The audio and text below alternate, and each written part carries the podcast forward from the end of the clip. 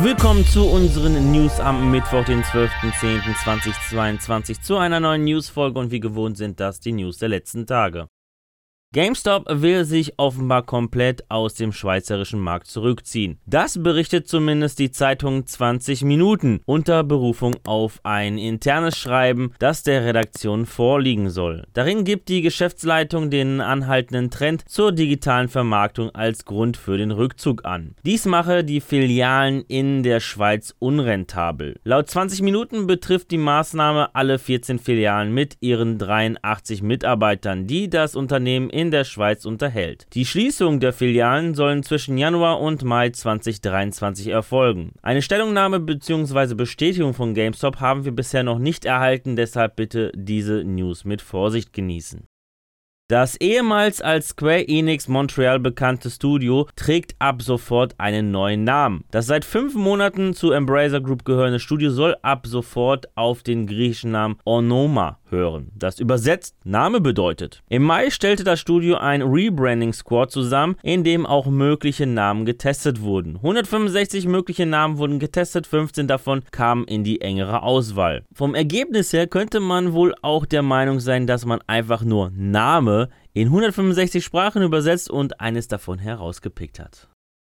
Das Piraten-MMO Sea of Thieves erfreut sich seit dem Release 2018 großer Beliebtheit. Grund dafür sind nicht nur das Setting, die Seeschlachten und die Spielwelt, sondern auch die vielen Abenteuer und Events. Und eines davon findet vom 13. bis zum 27. Oktober statt. Was wir genau in The Herald of the Flames erleben können, wird nicht verraten. Aber offenbar geht es um die Suche nach Stitchers Gym. Auch Captain Flameheart soll eine Rolle spielen. Da sind wir mal gespannt, wie das dann wohl aussehen wird ab morgen.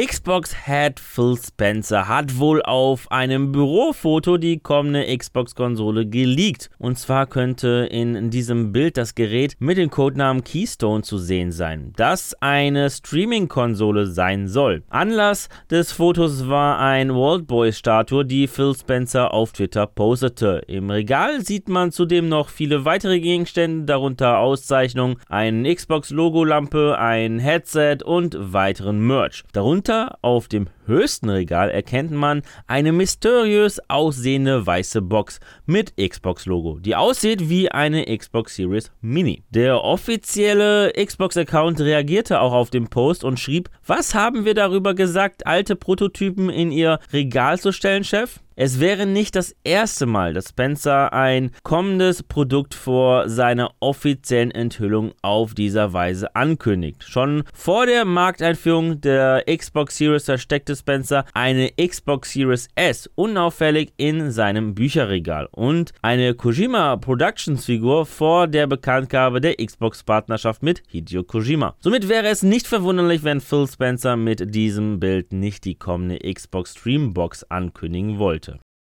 Berichten zufolge hat Microsoft im Jahr 2021 rund 2,9 Milliarden Dollar an Einnahmen durch den Xbox Game Pass für Konsolen erzielt. Dies berichtet Tweaktown basierend auf den Angaben, die der brasilianische Verwaltungsrat für wirtschaftliche Verteidigung im Rahmen der geplanten Microsoft-Übernahme in einem Bericht veröffentlicht hat. Laut der Tabelle, deren Quelle laut KD Microsoft selbst ist, hat das Xbox-Unternehmen weltweit 2,9 Milliarden Dollar mit Spiele-Add-on-Diensten für Konsolen eingenommen. Das wären etwa 18% der gesamten jährlichen Xbox-Einnahmen von Microsoft und fast 30% der Einnahmen aus Spielen und Dienstleistungen. Auch enthält die Tabelle Zahlen zu Nintendo Switch Online, die im letzten Jahr 932 Millionen Dollar Umsatz erzielt haben sollen, und zu EA Play, wo ein Umsatz von 356 Millionen Dollar angegeben werden. Zu Sony wurden keine Zahlen genannt. Kern des Berichts sind jedoch nicht die Geschäftszahlen, sondern die Bewertung der Activision-Übernahme durch Microsoft. Im KD-Bericht wird erklärt, dass die Behörde die geplante Übernahme von Activision Blizzard durch Microsoft ohne Einschränkung genehmigt hat. Auch sieht sie keine Wettbewerbsnachteile für Sony, selbst nicht, wenn in Zukunft die Call of Duty-Reihe exklusiv für die Xbox erscheinen wird.